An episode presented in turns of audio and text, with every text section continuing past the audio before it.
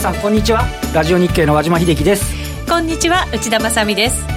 この時間はパンローリングプレゼンツきらめきの発想投資戦略ラジオをお送りしてまいります。この番組はユーストリームでもお楽しみいただけます。ユーストリームは番組ホームページからご覧ください。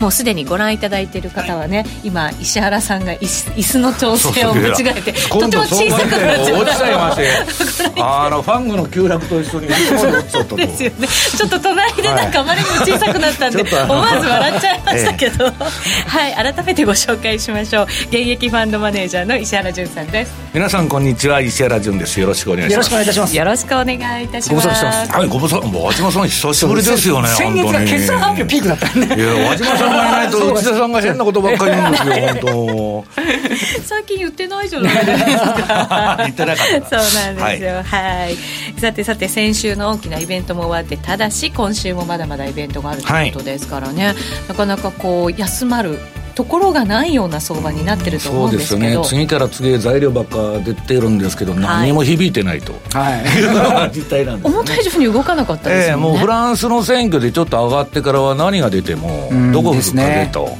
だから私はもうあの金融政策に変化がない限りこういう状態が続くんじゃないかなというふうに思ってるんですよね。金融政策に変化がない限り、はい、今度のアメリカ FOMC は0.25の利上げをしてくる、でそれはもうあのほぼ100%言われてるんですけど、はい、問題はその後年後半、うん、まあ、資産買い入れも買い入れも含めてねその利上げができるのかとい。うことなんですけど、まあ、その辺を今日ちょっとお話したいんですけどね、はい、まあ、ファンドもすごく迷ってるとい。う状況です。はい。わ、はい、かりましたさてその本題に入る前にパンローリングからのお知らせです。番組でもおなじみの遠蔵さんと B コミさんの株のデイトレスイングトレードの通信スクールの新規開講が7月から開始いたします。上値が重い中避けた方がいい銘柄持っていた方がいい銘柄など銘柄選びから思考法まで人気の講座となっています。今なら早期割引中でございますのでお早めに番組ホームページからご確認ください。それでは番組進めていきましょう。この番組組は投資専門出版社として投資戦略フェアを主催するパンローリングの提供でお送りします。ずは和島さんに今日の東京株式市場の動き伺っていきましょう。日経平均9円83銭安、19,898円75銭です。日中の値動き100円ない感じ。80円ですかね。ねこれちちなみに5番だけ見ると27円しか動いてないですよね。だからもう、あの、先ほど、いやね、あの、石田さんおっしゃったように、あの、もう FOMC とか、あとはその FMC5 のイエレンさんの発言とか、日銀の金融政策決定会合も多分何もないんでしょうけど、うん、その後の黒田さんの発言とか、うん。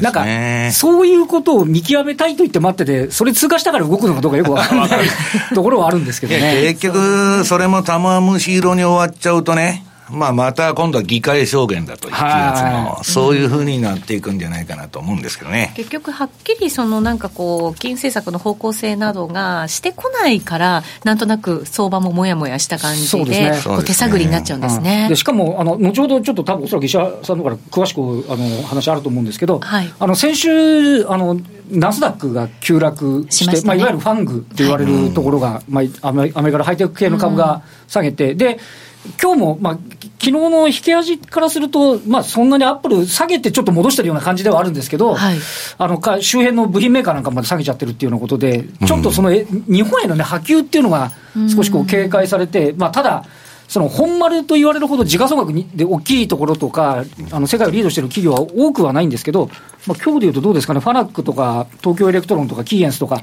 はい、まあ、あのそうしたところが上がってた時に一緒になって上がってた銘柄っていうのが、どうもやはりこう冴えないっていうような。話になって、うん、まあ、ただ一方でね、ゲーム関連とか、まあ、一部、あのバイオ関連株とかね、あのー、それなりにこう物色する意欲っていうのは、まあ、見受けられると、うん、日経平均9円安ですけど、トピックスが約2ポイント。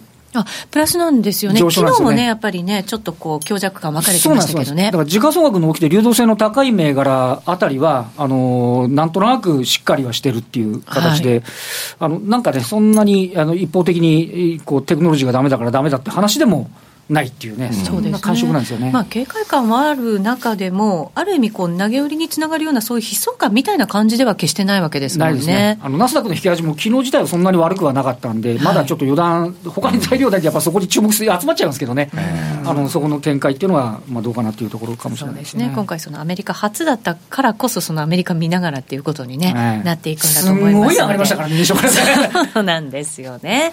なので、この後のゲストコーナーで、石原さんにもたっぷりその話、伺っていきたいと思います。はいはい、楽しみです。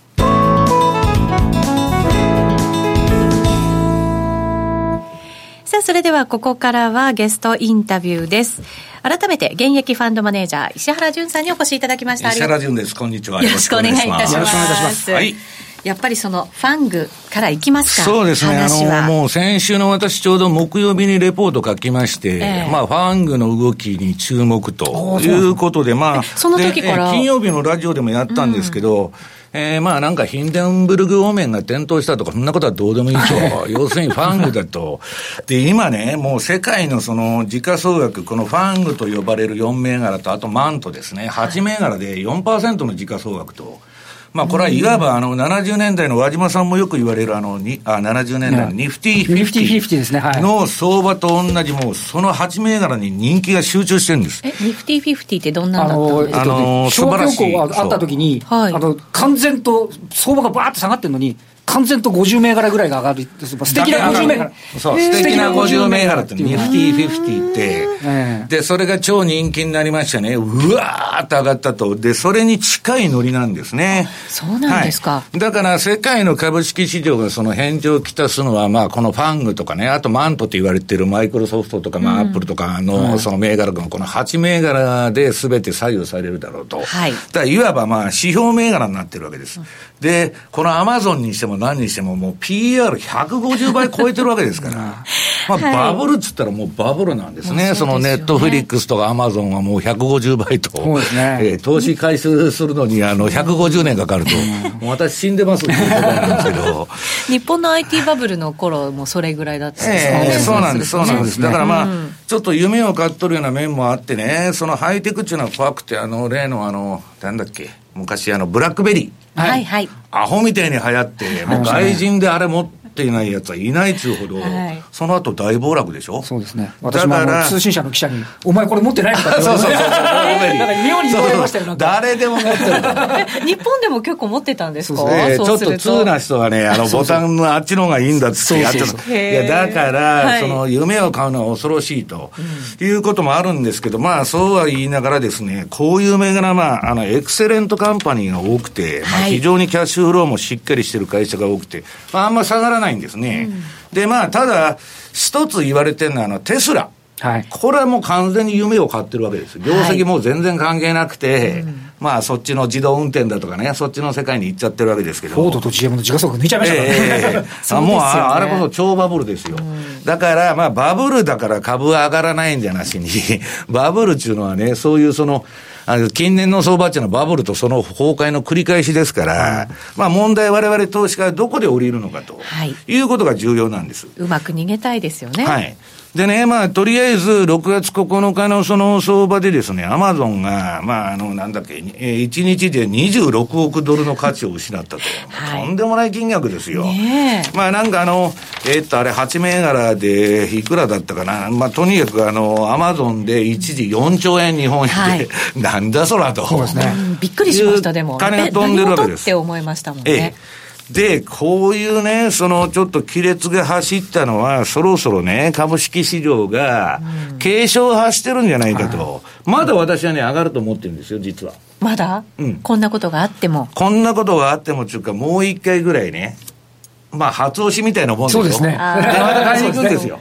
また買いに行くの。こういう振らされながら、なおかつ上がっていくと。もう一回上がって、なんかおかしいぞっつってドスッとくるんじゃないかという、ねえー、雰囲気で見てるんですけど、はい、まあ、あの、なんでそういうレポートを先週に書いたかというと、うん、まあ、リーマン危機以降、その後に買って長く持ってた銘柄を、ようやくようやく、はい、リグっちゃった。おうまいとこで逃げられたなと。ずいぶん持ってましたね。その、まあ、その、株式ファンドとね、もう売っちゃえと。で、それはね、どういう理由かというと、例のあの、和島さんともよく言ってた7の年の循環では、はい今までのまあ平均的な7の年のサイクルでは、7月までが賞味期限。うん、ただ、大統領選挙翌年サイクルでは、この6月で株ピークなんですね。その循環から言ったら。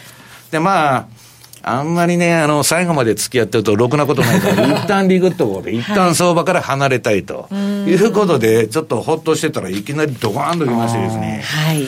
まあ、これからどうなるかというところなんですね。そうなんですよね。どうなるんですか？知りたい、それが、それがこれはもう、あの、難しいんですけどね。うん、あの、トラ一方で、このナスダックが下がったのと、私、その日の相場よく見てたら、はい、あの、金融株が上がったんですよ。はい。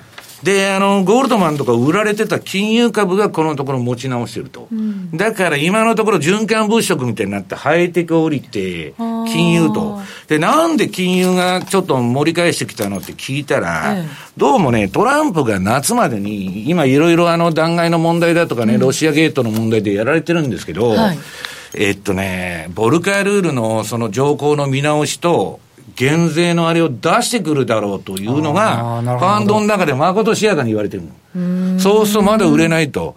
でね、その IT バブルでね、その、えっ、と、教訓は、ナスダックがね、はい、2000ポイントから3000に上がったと。もう高すぎるから買えないっつって売った人が多い。4000になったらまたもうこんなもん天井だと。で、ね、5000まで担がれたと、で、その間買えないって言ってた人も5000ドルでみんな買いに来た。うもう時代は変わったんだと。IT 革命なんだと。で、2000まで一気に下がったと。はい、だからこういうのは本当タイミングが難しいんですけど、あの、下手するとね、トランプ相場というのは中間選挙まで持つ可能性があるんです。はい。だからファンドもね、その、じゃあ今、ショートで入れるかというのはまだちょっと早いだろうと。見てるんですね。ちょっと担がれそうなね、ただ、もね、もうあの結論から申しますとね、はい、えー、70年代のニフティ50の株の暴落、で、今回暴落するかどうかっていうのは、その過去の相場で、そのニフティ50だとか IT バブルの時見てたらわかるんですけど、なんでバブルしてた株が下がったかって言ったら、金利の上昇なんです。政策金利引き上げてからおかしくなって、で、あの、和島さん、その例の、ニフティ50の70年代の株のラリーの後に、金利を、あの、FF 金利、当局が引き上げて、で、暴落するんですね。はい、で、他の銘柄も巻き込まれて、今まで上がってないのにさらに下がっていくと。一緒に下がっちゃう。それでね、あの、株式の死という、その暗黒の時代を80年代まで迎えるわけです。はい。だから、今度の14日の後の FOMC の後の相場っていうのは、非常に重要になってくるんですね。はい、株価の居所を決めるのはもう間違いなく金利なんですよ、いつでも。ええ、また FRB もその株価の推移見ながらこう大きなショックにならないようなやり方をしてくるわけですよね、うん、対話もしながら。だからそのえー、っとね、その FRB が今度0.25上げるのはもう100%その決まってるんだけど、はい、その後ね、複数回ね、まだ利上げする気があるとか、資産売却まで前のめりになってきたら、私は年後半の相場はね、ちょっとおかしくなるんじゃないかと。今のその経済状況の中で、はい、ちょっとやっぱりその、どんどん利上げしていくの難しいんじゃないかっていう声も、ね、もう全然難しいです。今日あの番組資料でね、い。ろいろまあ持ってきてるんで、これ見ちゃっていいんですかはい、もちろんです。あのね、はい、今もうその、トランプが何言ってももう株下がらないじゃないですか。その、えー、何言うとツイッターでほざいててもね、何でも無視でしょ？イギリスの、あの、選挙も全く無視でしょ？はい。結局ね、株の居所を決めるのは金利なんです、さっきも言ったように。はい。で、まずいのが、えー、っと、資料のね、はい。ページこの14ページ。14ページですね。アメリカの金融政策とニューヨークダ今度、その4回目の利上げになるわけです。はい、で今までね、えー、っと、アメリカがその金融相場から、えー、それ引き締めに転じて、その、まあ、あの、行くときにね、利上げ3回までは相場急落してない。うんで、いつでも4回目以降、4回、5回とくるとおかしくなってくると。で、今度6月14日で4回目だと。4回目。でね、はい、4回目はいいんだけど、徐々にボディーブローのように効いてきて、まあ4、3回上げても、そんな株が下がってなかったのは、今までまあ3回目まで景気いいから金利上がるんだと。うん、えー、だから株も上がるんだっていう理屈で来るんですけど、これ今のね、アメリカ経済、次の資料15ページ。15ページ。もう借金付けです。うん、これアメ、アメリカのね、あ、これ、うん、間違ってる。もうあの、資料をね、慌てて作ってきましたもんね。債務残高ですね。はい、16ページですね。はい。はい、これもううなぎ登りに借金付け。うん、で、次が16ページのアメリカ政府のこれも債務の増加額。はい、これ昔あの、第一次世界大戦とか第二次世界大戦やったんだけど、はい、こんな時の借金なんかちょろっとしたんですよ。もう、もう、ミクロの軽視圏です。今の借金の額どうなっとんだと天文学的じゃないかと。本当ですね。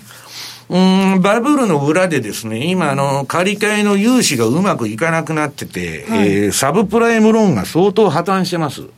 まだあの、え、新聞の大見出しにはなってないんですけど、込み出しでちょこちょこ出てる。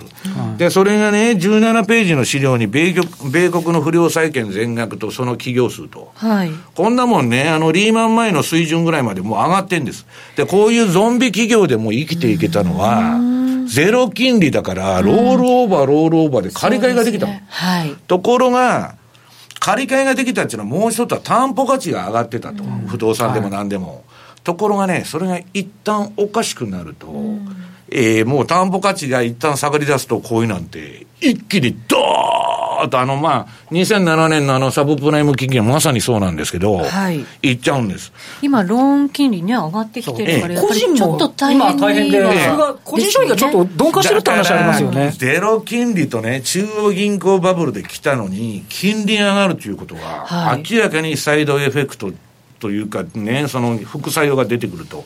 でね、今もうアメリカはどっちにしても1抜けたで逃げたいということで逃げていってるわけです。で、私はね、この相場が、まだバブルが続くかどうかっていうのはね、ECB と日銀がいつまでこの今の QE というか緩和を続けられるか。ECB はもう半身の体制になって逃げようとしてるわけです。してますよ。だから危ないと。なんかあの日銀だって本当は一緒に逃げたいですよね。先週あれですよね。うん、あのブルームバーグの一部の飛ばし記事ですか。飛ばし今エッチさんの飛ばし記事で ちょっと気に動きましたけどね。はい。いやあの関係者って誰だって。いや、まあ、それはいいんですけどね、はい、結局はね、で、まあ、あのー、今ね、非常にまずいのは、バブル末期のその状況が出てて、はい、えー、資料の12ページ。12ページ。これ、あの、モルガン・スタンレーが出してる、その、アナリストが出した資料なんですけど、うん資産間の相関が、まあこれもこのところずっと言ってるんですけど、全然ないんだと。1月になって各市場の相関関係が崩れた。原油が下がったらね、例えば5ドル下がるとかカナダ下がるとかいろいろあったんですけど、はい、5ドル上がってるわ、カナダは下がってるわとかもう、えー、何が上がったら何が下がるというのがもうむちゃくちゃになってる。確かに為替だけ見てもバラバラな感じですよね。はい、で、えー、っと、ナスダックが急落してんだけどね、うん、えー、っと、ニューヨークダウは最高値とか、はい、そういう3市場全部落ちて叱るべきなのに、どこ吹く風と。で、それはね、えっと、資料の13ページ。はい。もうね、アクティブ運用っていうのは完全に敗北しまして、ここ10年、20年、まあ100年敗北してるんですけど、インデックスに勝てないと。はいで、猫も借子もインデックスと ETF さえ買っとりゃいいんだと、先物さえ買っとりゃいいんだと。そういうね、ふざけたあれになってきたわけですよ。そうするとね、今アメリカのその、えっと、上場銘柄数はね、ニューヨーク証券取引所の1995年、はるか昔に、上場銘柄数のピークつけたと。7000、あ、そうなんですか ?487 の。で、今、そこから減り続けとるんですよ、上場銘柄えー、そうなんですか、ええ。このまあ、新陳代謝激しいんで、あのー、ダメなやつはどんどんどんどんダメになってると、アメリカはね、日本とは全然違うんですね。日本はあの、30年前も50年前も同じような銘柄ばかりですけど、あのー、社会主義ですんで、ちょっと社会システムが違いますんでね、あれなんですけど、要するにですね、えー、潰れないんだと、日本の方は。はい、まあ、それはいいんですけど、この増えてる銘柄が、その ETF。はい、これ全部インデックスの ETF。なるほど、なるほど。ラッセル2000だとかね、まあまあ何でも作るんですよ。要するにインデックス買ったらいいんですから。ね、プロでも7、8割の人は、えー、インデックスに勝てないと。うん、またビあのビットコインの ETF 作ろうかって話はないですよね。いや、だけど、怖いのは今ビットコインはね、私はどうか知りませんけど、あのね、何の担保価値もない、ムードで買われるやつっていうのは、はい、上がってるうちはいいんですよ。オプション価格と一緒で、はい、うなぎ登りでいくんですけど、はい、一旦下がり出すと歯止めが効かないんです。で、一旦落ちるところまで落ちてからしかまた出直して上がらないと、はい、いうことですんで、ちょっと気をつけないといけないんですね。だからまあ、150倍までね、買って割安だっていう人が多いんですけど、はい、私はちょっとおかしいんじゃないか なんかあの、IT バブルっていうか、ドットコムバブルの時も同じようなこと言っとったんですあの時はあの株価売上高倍率とか PSR とかって言ってましたよね、まあだからちょっとね、はい、気をつけた方がいいんじゃないかというふうに思ってるんですけど。はい。ただし、石原さんはもう一伸び。するかもしれないって、その可能性も考えてるんですよ、ね、最後のね、線香花火のバチバチバチみたいなもんですよ。最後ちょっと明るくなりますもんね。そうそうそうちょっと頑張るじゃないですか。そうそうそうそう、ちょっと頑張るんですけど。そうなんですよ。急に落ちますからね。それはね、だからさっき言ったように、最大にバブルが延長したらね、日銀も ECB も緩和やめないと。で、FRB もね、利上げできないと。はい。で、資産売却もしないとなったら、行く可能性あるわけです。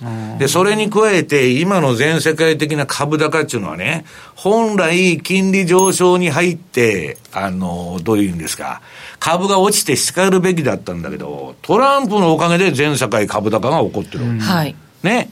で、トランプが今何も発動してない経済政策を打ち出してきたら、まだ伸びる可能性がある。ただし、私はね、あの、今年はもう前半にかけるともう年初から言い続けてきてるわけです。で、この6月ぐらいをもってね、一旦ちょっと相場から離れて、ハスに構えてね、はい、いや、あの、トレンドが出たから乗るとかいう、そのスイングトレードはやりますよ。だけど、長期に持ってるポジションっていうのはね、まあ、相場っていうのはファーストイン、ファーストアウトが基本ですから、うんはい、早めに降りとこうということなんですね。うそういう時期が石原さんにとっては来たということになるわけですね。まあ、だから、その、わかんないんですよ。まだまだバブルが、その延長してバンバンいくかもわからないんですけど、まあね、あのー、ちょっとバリエーション的には和島さんどうなんですか、?PAR100 倍で、100倍とかね、150倍とかね、じゃあここから200倍まで買うぞと、そういう相場になってるわけですよ。ちょっとそれはね、どうなのかと。かといって、いや、だから銘柄選択ね、私はね、次はまああの、本当急落した時にいい銘柄を買いたいと思ってるんですけど、はい、今ね、じゃあ長期投資の時期かというと、それはちょっと違うだろうと。うん、今のこの150倍で買ってね。まあそうですよね。あの、30倍ぐらいまで落ちたらいくらになるんだと株が。いうのが下がったところでしっかり買って長く持つっていうのが基本。うん、ええ、だから、まあ、大きな買い買い場は、まあ、次のその急落、まあ、早い話はね、QE4 なんですよ、次の買い場は。うん QE4? うん、そこをやるまでになるんですか？だからある前に当然株は下がるじゃないですか。はい。そこが買い場なんだけど、QE4 があるってことは株が暴落すると。はい。その時にね、ね和島さんも私も内田さんも金持ってないんですよ。皆さんと一緒に 落ちていって、ああ、やられたと。相場連動ですからね。うん、で、その時に買いに来るのはただ一人、いつでも決まってるんです。ウォーレン・バフェット。死ぬほど金持ってますから。アラブの王様とかね。そういう人が買うんです。そういうふうになりたいですよね。金額はね、小さくても。内田さん、の、金持ってますから、あの、問題ないんですけど。でも動きはね、そういう人たちの動きと同じ動きしたい。僕と縁でるんですか？笑いが止まらないっていう感じじゃないですか。ねでもその、だから。あ、その時に内田さんに金借りに行ったなるほど。氷そうそうそうそうそう。貸し株。まあ、でも一つ気になるのがですよ。だから次その大きくもし下がったとしてですよ。はい、QE4 をやらなきゃいけないようなそんな状況にまで、すべてが落ちちゃうの？っていう疑問はあって、ね、リーマンショックは大したことないんです。民間が損したのを全部中央銀行が肩代わりしてくれたんです。はい。今度中央銀行が全部値付けしたバブル相場をもうこの8年9年やってきたわけでしょ？中央銀行が飛んだらどこが面倒見るんですか？一つは税金引き上げて借金返すと。ね。で、そんなことをしたら政治家全部落選じゃないですか。はい、そんな政策取るわけないと。はい。そしたらまた、もう一発やるんですけど。もう一発ね。繰り返し、ね、繰り返しなんですよ。バブルとその崩壊の繰り返しですから。はい。だから私はね、よくバブルバブルっつってバブルって言うなって言う人もいるんですけど、いや、近年の相場はね、もうバブルとその崩壊の繰り返しですよ。それが7年から10年に1回ドスンと来て、はい、そこで買わないとダメなの。そうですそれがだから近づいてきてるよっていうね。はいもうそんなに、まあね、よく持っても中間選挙ぐらいまでじゃないかなと、うん、とりあえずは。なるほど。はい。で、その時にね、その買える金があるかどうかなんですよ、次の下げの時に。期待ですけどね。えー、まあ私は内田さんからあの金借りるから問題あり 逆に貸してください。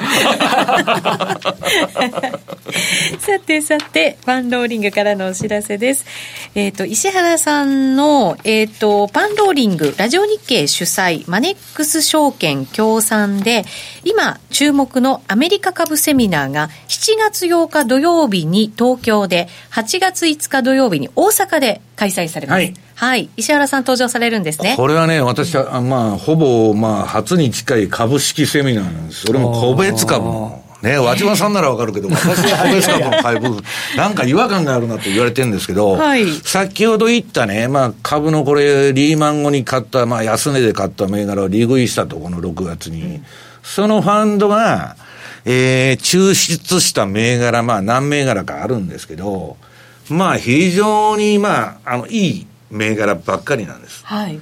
で、その銘柄の抽出方法もね、ちゃんと理論だってて、うん、で、まあ、あの、後のコーナーでやりますけどね、あの、テスラとか上がってる銘柄もあるんですけど、はい、そういうのは絶対やらないんです。うん、夢は買わない。現実を買う。とにかく配当ないしは、まあ、あの、企業のあれで言ったら、えっと、業績っていうのは当てにならないでしょ、前、あのー、和島さん、その、業績っていうのはこうなるわけですよ。はい、で、キャッシュフローっていうのは嘘つかないと。だから、まあ、キャッシュフローをもとに銘柄分析して、それを長期に持つんだと。はい、で、次、その暴落した時に、買う銘柄のリストを、うん、まあ、お伝えすると。もう、私、あの、セミナー録画とか一切もうしませんので、もうセミナーに来た人だけに伝えると。とっておきの、ね、ままさになんかバフェットみたいな感じですよね。いいもんやから下がった時に買うっていうね、ええ。それとね、もう一つは、そんなこと言ってたら今の相場何にも収益、はい、もう長期には買えないって言ってるわけですから。暴落待ちってことになっちゃいますもんね。いや、普段のトレードではどういう手法を使ってるかと。はい、まあ、スイングトレードでね、えー、株で儲ける方法と個別株で。はい、そうするとじゃあ。2本立てです。今すぐ使える手法と、大きく下がった時に長銘柄。はい。できる銘柄も選んでくださるということでございますので、ではい、ぜひ足を運んでください。7月8日土曜日は東京になります。そして8月5日土曜日は大阪で開催となります。石原さんの講演テーマ、今もお話しいただきましたが、ファンドが選んだ珠玉の銘柄群と個別株投資の方法、次のアメリカ株急落時期は一体いつなのか、その時に買う銘柄、個別株のテクニカル売買手法をいろいろ伺っていきます。うんひ。株持たないとね金持ちになれないんですよ。そうなんですか？FX だけでダメですか？FX はゼロサムですから、うん、あポンド20年前に買っても30年前に買っても同じような値段で1と2の往来でしょ、はい、株は一応ねまともなものを買えば右肩上がりになるという商品なんですね、はい、はい、ポートフォリオにねぜひ加えたいと思いますので、はい、一緒に勉強しましょう。満席になる前にお早めに番組ホームページからご応募いただきたいと思います。まずは番組ホームページをご覧くださいさてそろそろラジオの前の皆さんとはお別れの時間そうなんですよ。資料ねたくさんご用意くださったのに、まだまだ使ってませんのでこの後のユーストリーム限定配信で皆様にご覧いただこうと思います。ぜひ番組ホームページからご覧くださいませ。ご覧いただいている方は引き続きお願いいたします。では一旦石原さんありがとうございました、はい、どうもありがとうございました。そして和島さんありがとうございましたこの番組は投資専門出版社として投資戦略フェアを主催するパンローリングの提供でお送りしました。